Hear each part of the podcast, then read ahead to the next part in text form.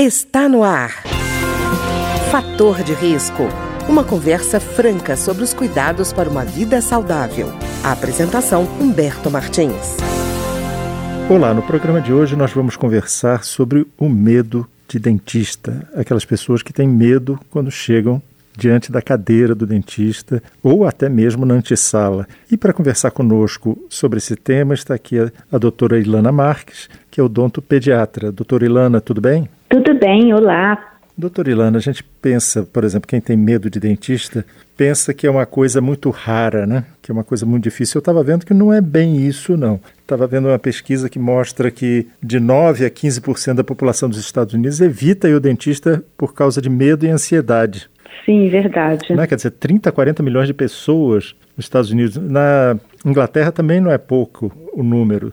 Calcula-se em torno de 30%. Quer dizer, a pessoa que está com medo do dentista não está sozinha, né? Com certeza. E até por isso que nesses mesmos países de primeiro mundo, 90% das clínicas de odontopediatria já oferecem a sedação inconsciente ou inalatória com nitroso, que é uma sedação leve, que é uma das formas de lidar com esse problema. Pois é, doutora Ilana, e às vezes a gente está falando do problema no adulto e a senhora, como odontopediatra, pode estar tá percebendo que o problema já começou bem mais cedo, né? Sim, na verdade, eu sou odontopediatra, mas eu, como eu estou há 23 anos na minha clínica, eu já tendo adultos também. E quando eles vêm desde pequenininho e e passam por um condicionamento psicológico, a gente consegue desenvolver um trabalho maravilhoso no sentido de não haver esse problema. Mas, muitas vezes, eles vêm em idades que já passaram por situações traumáticas ou até por terem algum componente psicológico que pode influenciar. E aí sim a gente depara com é, o medo tanto em crianças, em adolescentes e em adultos também. E para quem não tem esse problema, às vezes pensa que é frescura, que é uma bobagem, mas é isso é um desconhecimento, porque realmente tem níveis que são assim absurdos a, a ponto de precisar até de um, um trabalho psicológico mais profundo, com um profissional especializado. Mas na grande maioria das vezes a gente consegue lidar né, com o nosso trabalho de condicionamento psicológico e, e várias tecnologias que a gente tem e várias formas de estar tá lidando com isso. E doutora Ilana, na sua avaliação, é, existe um fator predominante, assim, por exemplo, barulho do motor, é, medo de anestesia ou de injeção? Existe algum fator que seja é, desencadeador desse medo? Sim, esses dois que você falou são os, um dos mais importantes mesmo. A questão do barulho, a gente percebe muito essa questão do barulho, principalmente em pacientes especiais como os autistas, que uhum. têm uma sensibilidade muito maior, mas nas crianças bem pequenininhas também. Já o medo da injeção é quase que assim unânime, né? Eu diria, porque assim a, muita, a grande maioria das pessoas tem esse medo.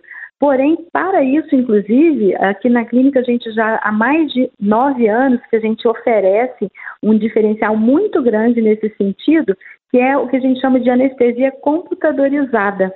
É uma uhum. forma de anestesiar que tem também agulha, Porém, como ela é computadorizada, a injeção é feita de uma velocidade muito lenta e é realmente indolor.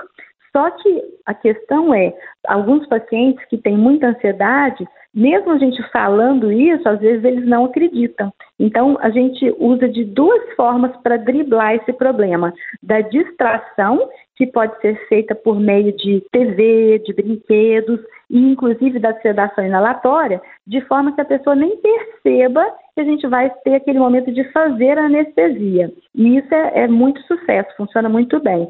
Porque se ela não vai perceber que vai acontecer, ela não vai ter aquela ansiedade, aquele medo. E aí, quando acontecer, como é uma anestesia realmente indolor, fica tudo perfeito. É maravilhoso. E, doutora Ilana, quem normalmente tem medo de dentista, eu digo no caso do adulto especialmente, ele tem muita vergonha de contar isso para o profissional de, de saúde, não tem? Sim, verdade. Inclusive tem um caso bem interessante.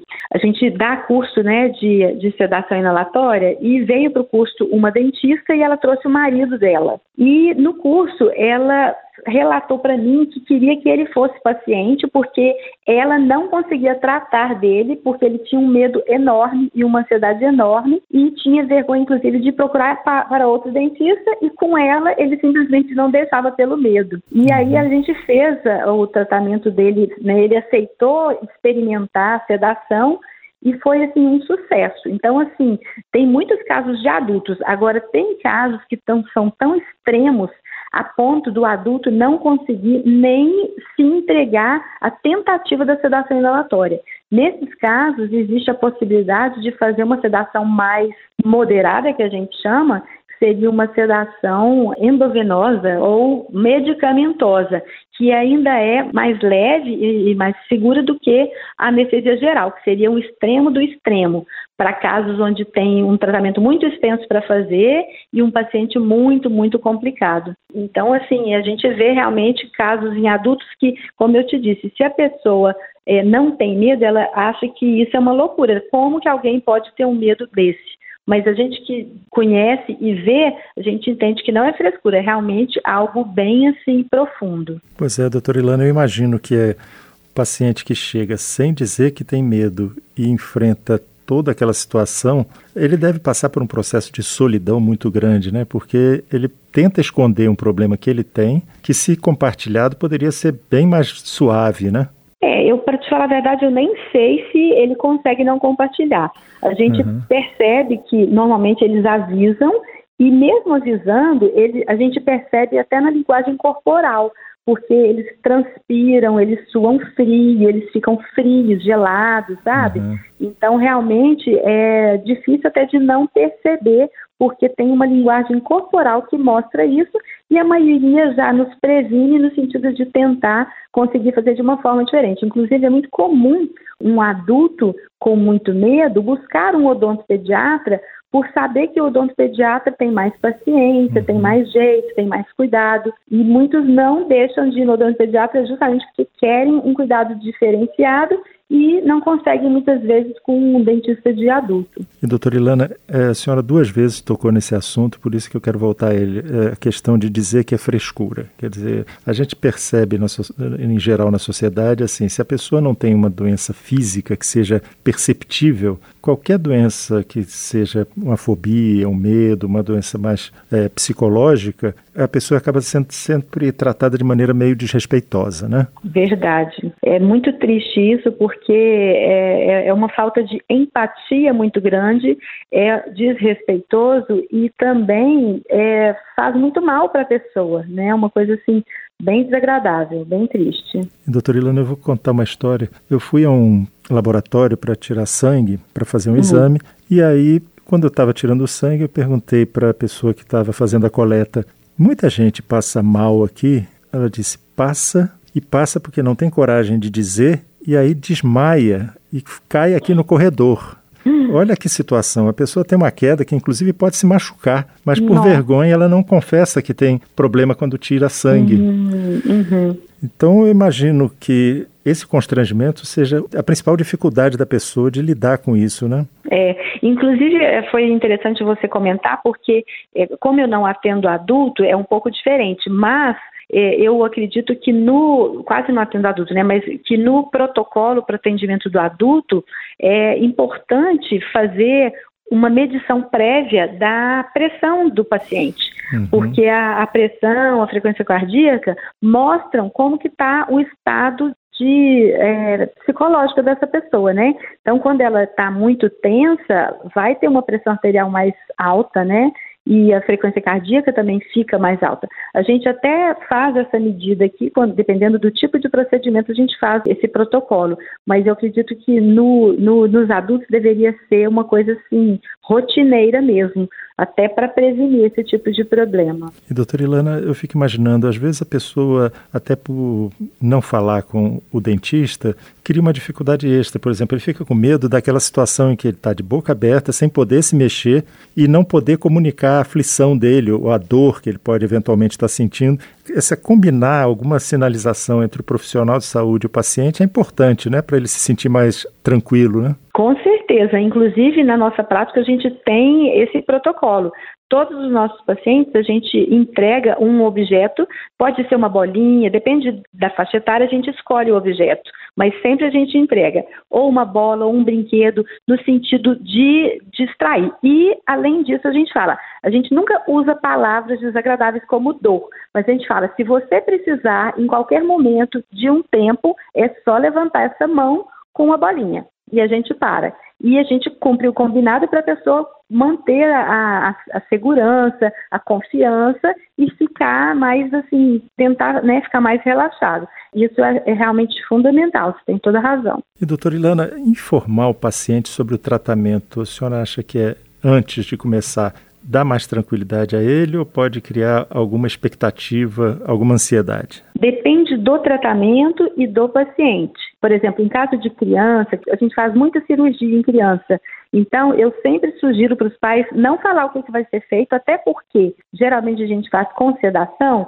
e ela não vai perceber o que está sendo feito. E não vai ter aquela ansiedade que pode dificultar ela entrar na sedação. Então, depende de cada caso. E dependendo do caso, por exemplo, se for um adulto tranquilo, com certeza tem que participar o que, que vai ser feito. Agora, se for é, um adulto tenso, tem que escolher as palavras, né? Uhum. Então, as palavras, elas fazem muita diferença quando você vai colocar. Então, na odontopediatria, a gente mede muito, muito, muitas palavras. A gente evita toda e qualquer palavra negativa e fala sempre de uma forma mais suave. Então, por exemplo, se a gente vai fazer uma cirurgia de freio lingual onde você corta o freio lingual, ou a, tem pais que falam antes da gente orientar, ah, vai cortar a língua. Aí, eu, nossa, a gente quer morrer quando isso acontece. A gente tem uma forma bem lúdica de falar. Olha, você tem essa cordinha na língua que faz você falar um pouco diferente. A tia vai cuidar dessa cordinha para que você possa falar bem. Então, assim, ela não vai ficar naquela expectativa que alguém vai pôr uma tesoura na boca dela, até porque não é assim mesmo. A gente faz com laser, e é sem sangramento, é super tranquilo, mas a gente não precisa de falar tudo para a criança, é melhor omitir muitas vezes e não entrar muito em detalhes, né? Porque as pessoas se impressionam muito com algumas palavras, então é importante ter essa delicadeza, essa sutileza e essa sabedoria. Doutora Ilana, a pessoa ir acompanhada pode ajudar? Sim, com certeza. É um, agora também depende. Com certeza é importante estar acompanhada, mas tem que ter cuidado com a companhia, hum. porque tem algumas companhias que vão ser capazes de, de, dar apoio e de fazer com que a pessoa se sinta mais segura, e tem as, as companhias que vão fazer o oposto, que uhum. vão deixar a pessoa mais nervosa e mais agoniada. Então, tem que saber escolher essa companhia. Tem que uhum. ser uma pessoa. Então, por exemplo, muitas vezes quando vem os pais e eles vão participar, eu sempre falo, olha, eu gostaria que ficasse apenas um na sala e de preferência o que seja mais tranquilo para poder passar essa serenidade para a criança. A criança sente a vibração e a energia do ambiente. Se ela sentir que vocês não estão confiantes, não estão tranquilos, ela vai também pegar essa desconfiança, não vai ficar bem. E funciona muito bem dessa forma. No caso de adulto, a mesma coisa, tem que estar com uma pessoa equilibrada, porque às vezes tem pessoas que são muito assim, né, tão ansiosas quanto o próprio paciente, não adianta. É, é verdade, é verdade. E doutora Ilana, por exemplo, botar fone de ouvido para ouvir música, isso pode ser uma saída? É maravilhoso, maravilhoso, porque a gente usa isso também. Ele atua de duas formas. Uma, ele leva a pessoa para o mundo onde está o fone, que geralmente é um programa que, ele, que a pessoa escolhe.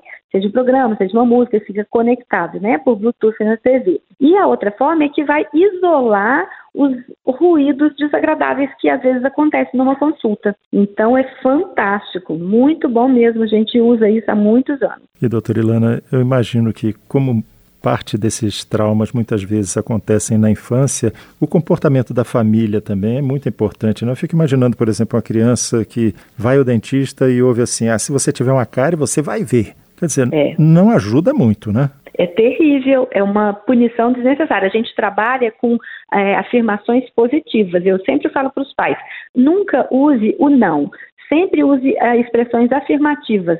Então, por exemplo, se a gente quer uma colaboração da criança, por exemplo, em relação a hábitos, né? A criança que rói unha, que chupa dedo, A gente nunca fala assim, ah, não chupe o dedo, não roa a unha. Não, a gente fala, roer as unhas vai fazer isso, isso, isso de consequência.